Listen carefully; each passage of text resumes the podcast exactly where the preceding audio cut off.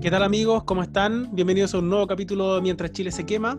El Frente Amplio anunció, habría anunciado que mm, estarían apostando por el camino propio, es decir, llevar un candidato propio a una eventual primera vuelta presidencial. Pero a las pocas horas se desdijeron de esa, de esa decisión. Ahora está en el debate una eventual primaria dentro de la oposición. Queremos hablar sobre eso hoy día con José Camilo Carte, y con Francisca del Canto, ustedes ya ambos los conocen, eh, acerca de esta eventual primaria que habría en la oposición.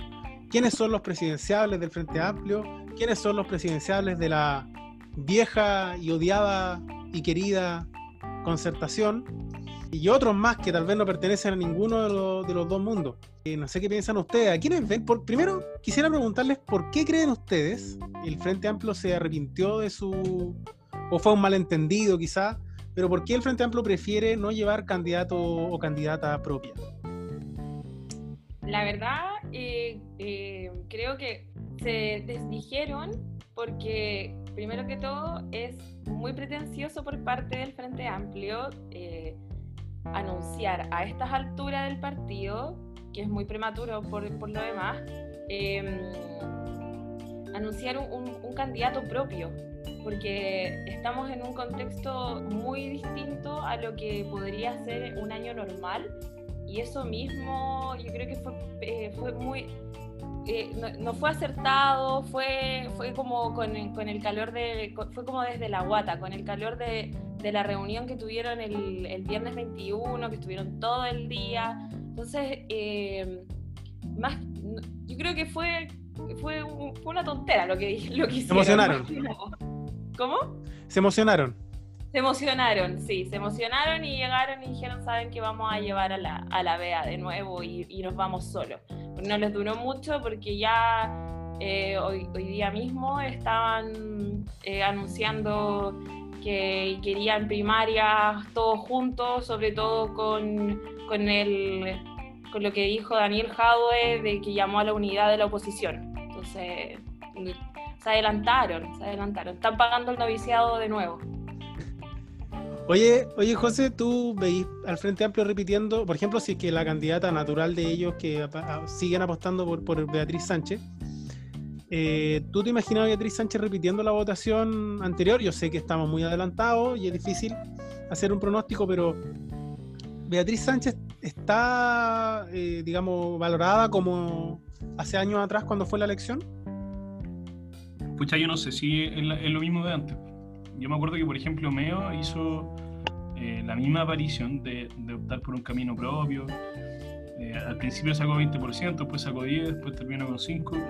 Yo creo que a la VEA le puede pasar algo parecido, porque la VEA ya no tiene atrás el Frente Amplio que tenía en 2017. Ahora tiene un Frente Amplio que está mucho más reducido. Las peleas igual ya, ya salieron a flote porque podrá ser una, una coalición nueva, pero eso, ese germen de, de, pelear y de pelearse por quién es más socialista que el otro, no, se les quita. Entonces, en ese camino, yo creo que eh, eh, es bien difícil que, que, el Frente Amplio igual se repita como el, el, camino propio y se repita la votación si es que decida hacerlo. O sea, igual a mí no me extrañaría que, que quieran dar un, un, un, un punto ético y, volver a salir para plantear ciertas cosas, pero yo creo que sería tontería, porque al final, si no hay unidad real en la oposición, este gobierno de nuevo lo, gana la derecha y de nuevo lo gana la... O sea, y ahora lo va a ganar la El Frente Amplio es menos ahora que antes. Sí, está más disgregado que antes. Sí, mira, aparte de... Acuérdate de todos los quiebres. Claro, aparte de que están más quebrados, también me parece que tienen menos capital de... Mm, porque el Frente Amplio apareció como la novedad en ese momento en cambio ahora ya no. ya perdieron esa, esa virtud que tenían en esa elección. Es una virtud natural que tiene cualquier movimiento que viene emergiendo. Ahora no, digamos, no están tan quemados al nivel de, la, de los partidos de la ex concertación en muchas materias, pero tampoco uno los podría asociar en una segunda ocasión como algo enteramente. Fueron parte del acuerdo, por ejemplo, por, la, por, por la paz en, para una nueva constitución, eh, han sido parte de algunas votaciones emblemáticas. Eh, de alguna manera ya entraron al juego que iban a entrar inevitablemente. Ya se mimetizan con la política con la que despotricaban. La vieja política, ellos son parte de esa vieja política con respecto a van pasando los años. Exactamente, exactamente. Oye, entonces de- tendríamos, por ejemplo, a dos, a dos candidatos que ya aparecen apoyados por cierto grupo de la oposición, por ejemplo, Beatriz Sánchez, con lo que queda del Frente Amplio, eh, Daniel Jade, del que ya habíamos hablado en un capítulo anterior. Eh, ¿Quién más hay? ¿A quién más podríamos sumar? Juguemos un poquito a, a ver cuál podría ser la primaria. Tú, Carte, Ya. venís proponiendo uno en algunos capítulos anterior, anteriores. Yo no lo propongo, si yo creo que, que este loco va a ser candidato presidencial, o por último una primaria, porque siento que le están dando demasiado espacio eh, en la oposición y se nota ya demasiado. Yo creo que Meo va a volver a ser candidato. Quizá en una primaria, quizá ya no va a optar por el camino propio del derecho porque sabe que, que va a perder, pero el tipo sabe que, que la oposición necesita una, una, una figura y él, aunque despierta harto anticuerpos, igual es una figura que, que puede unir eh, desde la DC hasta el Amplio. Y ahí, entonces yo creo que Meo puede ser un presidenciable, eh, Jadwe por otro lado, la de. Sánchez. Yo creo que el mundo de la DC eh, nos puede sorprender igual con algún, algún nombre. Hoy día no sé si se dieron cuenta que hubieron, hubieron mesas regionales de la DC que le pidieron a Guanchumilla que fuera candidato presidencial. Sí. Entonces Creo- yo creo que igual es, eh, es un nombre igual bien bueno que, que la DC igual aportaría mucho al, al debate y a esta primaria, porque yo creo que, que claro, es, es mapuche, fue intendente, senador con una votación bien buena, eh, y al final es, es una figura que igual eh, despierta harto respeto en la oposición eh, y desde la DC hasta, el- hasta el Frente Amplio. Tiene testimonio de, de diálogo, además. Tiene bastante testimonio de diálogo en una región y en un conflicto que es bien complejo. Mira, hay rumores que dicen de que a Huenchumilla le habían pedido ser candidato presidencial la vez pasada por el Frente Amplio, pero si renunciaba a la DC. Hay rumores que dicen que él era el candidato presidencial. Con respecto a las intenciones de la democracia cristiana, la verdad, porque por la historia que tiene el partido, eh, quizás en algún punto, no sé si vayan a ser, van a, vayan a caer en el mismo error eh, de ser tan pretenciosos como lo fue el, Fre- el Frente Amplio el viernes, el viernes que pasó, de decir si, si es que Buenchumilla, con, con el historial que tiene, decir, saben que ya eh, nos vamos solos con él. No sé si sea. mm, No creo que caigan en ese error, pero sí creo que con, con los errores del pasado, de repente las pretensiones se vuelven a, a repetir y, y quieren llevarlo por fuera. No estoy. No, no- No, No pero yo no creo que pase eso. no. Es que igual la DC tiene varias almas, pues eso es verdad, lo hemos hablado hartas veces. claro. Y, y claro, Huenchumilla deja contento a una parte de la DC, pero no sé si a otra eh, también, porque era, era el ala donde llegaba Markovich. ¿Ya? Entonces, claro, pues también es un partido que va a tener que tomar una definición única por un candidato interno si es que quiere llevarlo a una primaria. Y después, y después claro, eh, estar todos detrás y ordenarse bien eh, en el candidato de la oposición. el de la Sí, porque unidad, ahí también sonaba, ahí tam- en ese partido también sonaba Jimena Rincón. Claro. No, y, y- y hay muchos que quieren que Goich sea candidata de nuevo. eh, no, No, sé, pero- pues hay algunos que, que están tirando a Orrego, aunque, aunque está desaparecido. Orrego, años, peor todavía. tirando ahí. Lo quieren tirar de gobernador no regional, parece, en Santiago. Usted no aprende, Usted no me- Amiga, date cuenta. claro. Ya, pero en fin, lo importante es que va a tener que haber un candidato único en, en el Frente Amplio, en la DC, etcétera, en- en los partidos que quieran llegar a una primaria. Sí, yo creo que la primaria igual tiene que ser competitiva, que los deje contentos a todos. Igual, Entonces, igual capaz que en la no primaria de la oposición esté metido la pues si ahora es socialdemócrata, ¿Verdad? ¿te ¿Verdad? imagináis? Lavín compite en la primaria del oficialismo y en la primaria de la oposición. Y en ambas gana. Es que aparece en todos lados, pues, tú lo puedes ver en la tele, lo puedes ver en la radio, en los canales, entonces ahora tú lo vas a ver en las dos papeles. A propósito, a propósito de esta multiescena de, de Joaquín Lavín, eh, vieron que ahora existe el rumor de que con la tecnología de Canal 13 y sus hologramas, ahora Joaquín Lavín va a poder duplicarse, triplicarse y aparecer en todos los programas en- al mismo tiempo. Es como el sueño de Canal 13. Claro, Tener muchos Joaquines Tener ahí. Lavines contratados. Claro. A mí ya me aburre la guiña, weón. Y del Mega Yo también. lo siento, lo encuentro tan, tan poco genuino, tan Sí. patético a veces. Eh, igual aburre un poco ya, y más encima que tú sabes que va primero y que si la oposición no se pone inteligente, puta, la es presidente y eso igual es un problema porque nosotros sabemos que la le miente a la gente cuando, cuando se mimetiza, cuando juega para todos lados y eso es lo que tiene que hacer un candidato presidencial. Igual Lavín tiene harta resistencia de toda la gente que tiene como una definición política más marcada, independiente de sea derecha o izquierda, porque la gente que es marcadamente de derecha tampoco quiere a Lavín. O sea, lo consideran un traidor, hay mucha gente de la UDI que ya no lo soporta. Claro. Eh, pero la gente que, que, tiene esas posiciones políticas más marcadas él, es menos. O sea, pero, pero al contrario, Lavín ahora tiene el apoyo de el voto blando que llamamos, ¿cierto? El, voto de, la mayoría de la gente que no necesariamente está casada, identificada con algún sector político en particular, y que vota más que nada por la persona, que es siempre la mayoría del electorado. Y eso es lo que ha ganado la Lavín ahora, pues, o sea, se desmarcó de la UDI, se ganó enemigo en la UDI, pero sabe que al final es más lo que gana que lo que pierde. Uno lo podrá encontrar vacío, poco genuino, digamos, como decía Carter. Yo lo encuentro amarillo, de Claro, pero yo no veo un posible escenario donde la Lavín pierda pase lo que pase con el plebiscito, pase lo que pase el próximo año, lo veo muy difícil, muy difícil. A mí me pasaba lo mismo, yo por eso te preguntaba, a lo mejor fuera del podcast, eh, ¿por qué pasa que el gobierno está tan en el piso y a la ley no le afecta? Como que no lo toca. Y, eso es un problema. Y al final, claro, porque al final la gente, tú me decías que en Latinoamérica, pero, pero no, no, no sé si están así, pero en Chile por lo menos eh, vota más por la persona que, que, por la idea, y eso es verdad, o sea, miremos cuánta gente milita en partidos políticos. Cada vez los números son menores, pues entonces pasa por lo mismo, porque la gente ya está más preocupada de la persona que de la idea, y eso es un problema igual.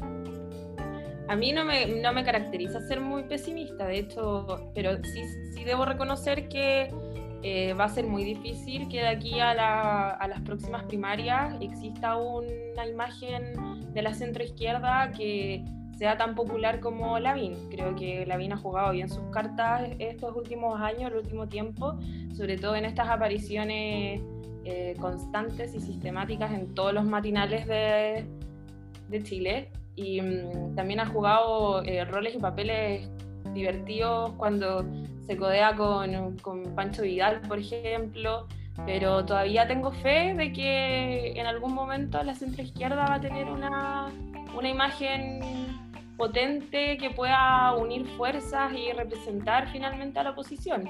O sea, creo que estamos en el momento de que, de que eso ocurra y que finalmente se tienen que poner las pilas, es más que lo hagan. Es que ¿saben lo que pasa? Miren, yo aquí voy a jugar un poquito al abogado del diablo, porque ¿por qué, ¿por qué pienso esto? Porque también, supongamos que el Frente Amplio en un momento diga, nosotros queremos llevar candidato propio primera vuelta. Supongamos que la ex concertación también tenga algún candidato, digan lo mismo. Supongamos que aparece ahí su Roxana Miranda, primera vuelta, y tengamos el mismo escenario de la elección pasada. No sería tan raro tampoco, porque en función de qué proyecto en común van a poder hacer una, una oposición unificada. ¿En base a qué? Si eso es lo que no está todavía. Eso es lo que yo decía en, otro, en otros capítulos anteriores. Yo siento que lo que falta es que existan puntos que los unan a propósito de lo que quieren construir y no solamente a propósito de lo que se oponen. ¿Está? Entonces ahí, como no existe, como no existe un consenso respecto de lo que sí quieren, es difícil armar un proyecto político coherente. Es difícil armar un proyecto político coherente.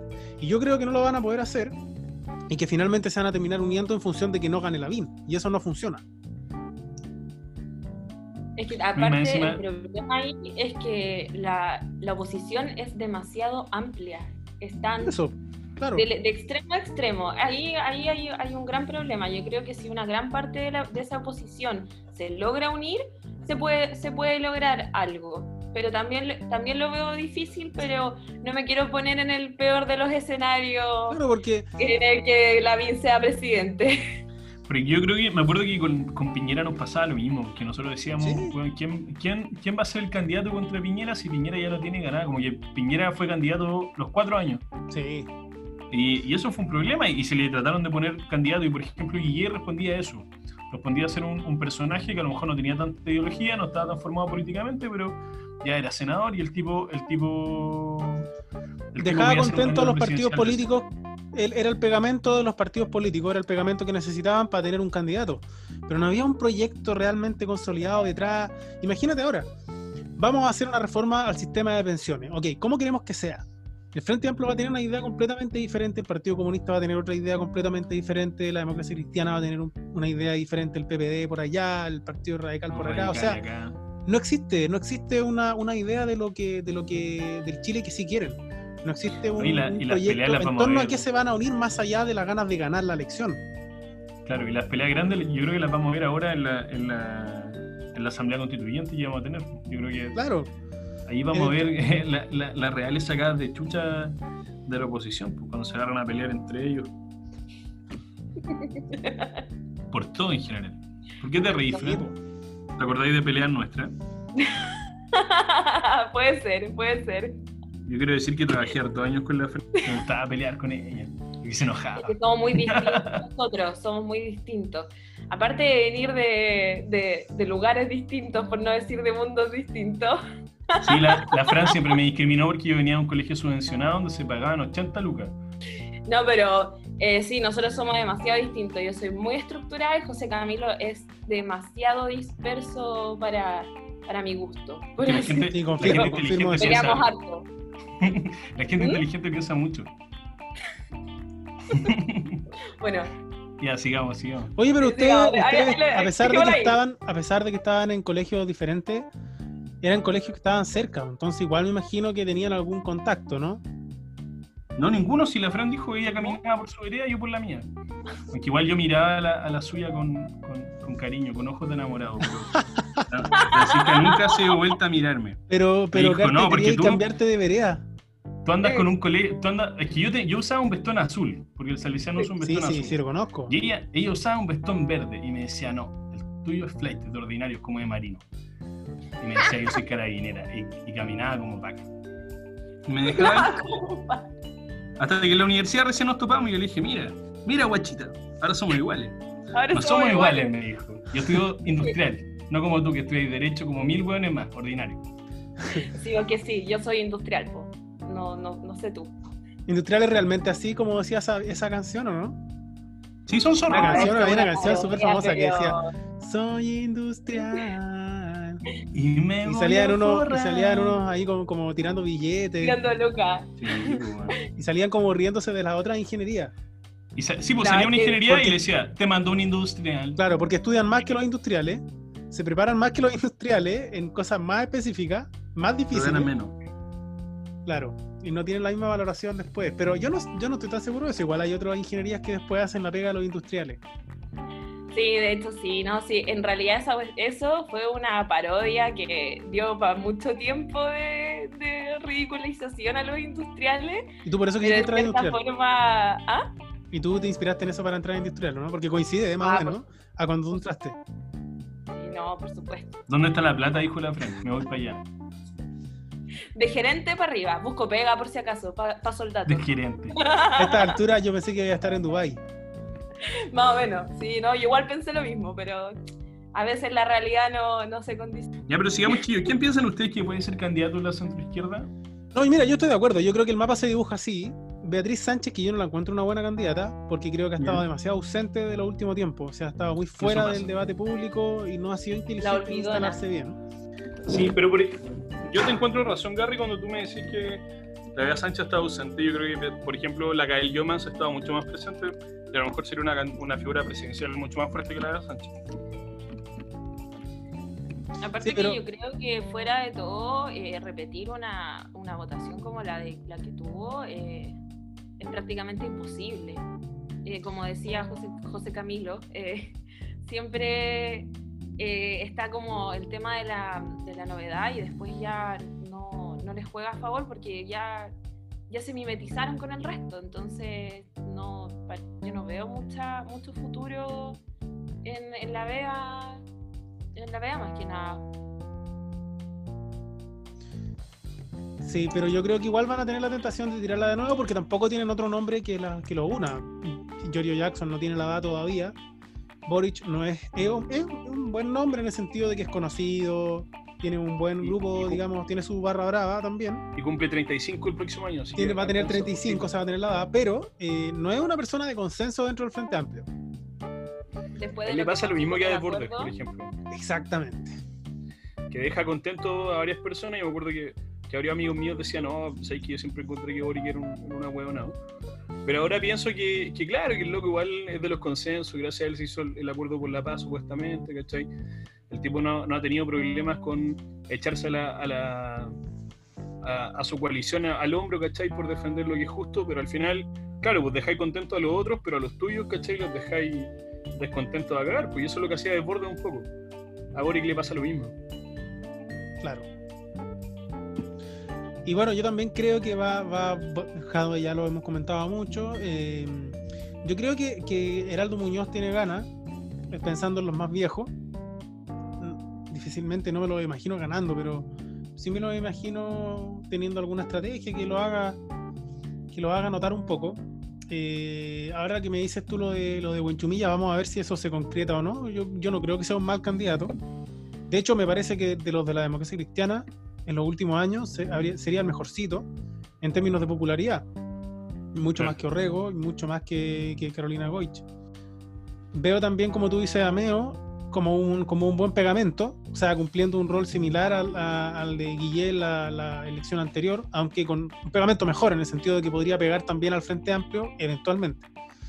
Ahora, tiene, tiene poco rastre él por sí solo, pero apoyado por los partidos, apoyado por una primaria, eh, sería un candidato que tomaría, que tomaría vuelo. La gente ya dejó atrás la imagen de Meo como el loco, joven y todo eso, porque ya no es ni tan loco ni mucho menos tan joven. Entonces, claro, hay una reconversión de él que podría ser también una, una alternativa interesante. Ni tan joven ni tan alocado. Ni tan joven ni tan alocado, exacto. Pero lo bueno es que, mira, el candidato que tenga la centro izquierda va a tener que ganar la primaria. Entonces, si gana la primaria, va a generar el consenso necesario para hacer el, pegamento que tú para que sea candidato. Pero, escucha, siendo bien pesimista, yo creo que, claro, es bien difícil que esa figura aparezca. Ojalá, ojalá lo sea. Yo creo que Buenchumilla sí sería como. No, es que, es que una figura va a aparecer. Lo que no va a ser suficiente es aparecer a propósito de qué, digamos, con qué proyecto detrás. Una cosa es estar apoyado por los partidos políticos formales, y otra cosa es, es ser un candidato que represente una idea de fondo detrás. Y eso es lo que no tiene la oposición en forma unida. Eso es lo que no tiene la oposición. No existe una oposición, existen varias y se van a pegar eventualmente, circunstancialmente, eh, para la elección. Y eso es lo que yo digo que no alcanza, que se nota, se notan esas esa diferencias. En cambio, en Chile Vamos, tienen menos ideas en general, entonces eh, y además son más pragmáticos. Entonces me parece que se, se cuelgan más fácil detrás de un candidato. Va a tener rechazo de la derecha también Lavín, va a haber descolgado. En otro momento podemos hablar también de lo que pasa más en la derecha de lo tradicional, que también es interesante lo que está ocurriendo ahí, se están moviendo harto las, las, aguas en esa, en esa zona. Eh, ¿Ustedes creen que Cast va a ser candidato de nuevo? Yo creo que va a ser candidato de nuevo. ¿Y ustedes creen que va a sacar, va a, le va a ir mejor que la vez pasada? Sacó 7%, igual es harto. Sí. ganó la DC.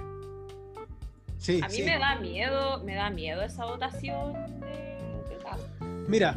Es una, ala que bien escondida estaba, entre comillas, pero que, está ahí y que es peligrosa.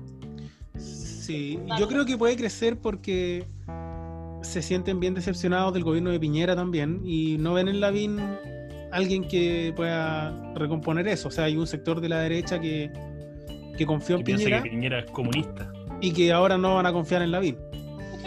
Pero, pero no creo que sea tanto tampoco. Yo pensé ingenuamente. Los camioneros. sí, los camioneros, pero los camioneros siempre han estado ahí. O sea, no, es, un, no es un gremio nuevo de, de derecha. El gremio más desagradable, weón. Si, si no tenemos ferrocarriles en Chile, pero tienen buenas los camioneros se oponen. Sí, tienen buenas sí. Claro. Andan haciendo golpes de Estado también los camioneros. Ni perdón ni olvido. ni perdón ni olvido. Eh. concuerdo, confirmo, totalmente. No, yo pensaba que, que Cast iba a capitalizar mejor todo el, rollo del rechazo. Yo pensé que con el estallido social, con la prolongación del estallido social, la prolongación de las barricadas, las calles y todo eso que la ciudadanía en general rechaza, eh, yo pensé que él iba a sacar mejor provecho de ese, de ese rechazo a esas acciones, en términos políticos, en términos de popularidad. Digo, pensé que se iba a mostrar más como una figura más, más nacionalista, como con un discurso más, más agresivo todavía, porque seamos honestos, o sea, esos discursos son populares y venden y, y popularmente funcionan. Veamos lo que pasa en Europa, lo que pasa en Estados Unidos, en todas partes. Esa extrema derecha crece a propósito de eso, de esos discursos. Yo pensé que Cast iba a hacer eso, principalmente cuando lo vi liderando la campaña del rechazo, pero después como que se fue quedando, se congeló, como que me parece que no, que no, no aprendió tanto tampoco.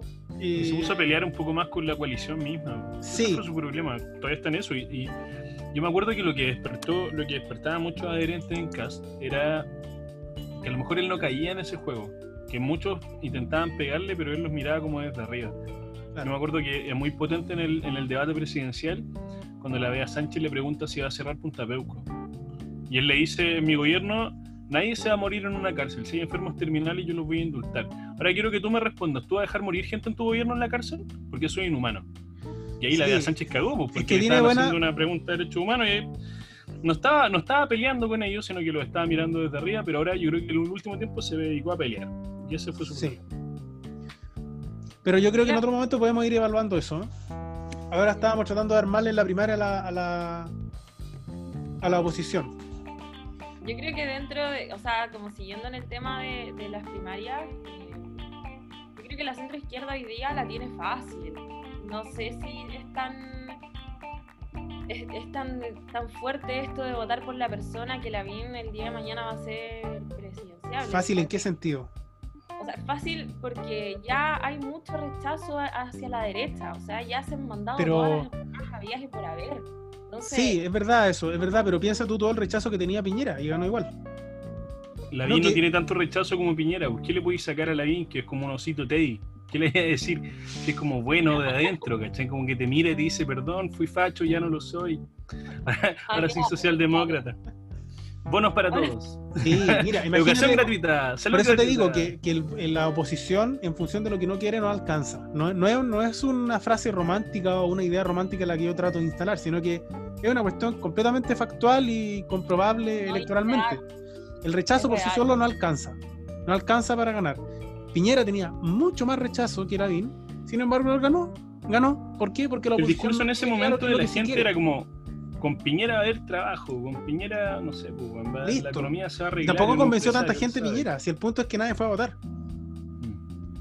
No, y fíjate, pues, Piñera en la primera vuelta, si tú sumabas ahí en la votación de Cas más la de Piñera, sí hay como 46% y al final el tipo sacó 56, le sacó voto a la centro izquierda.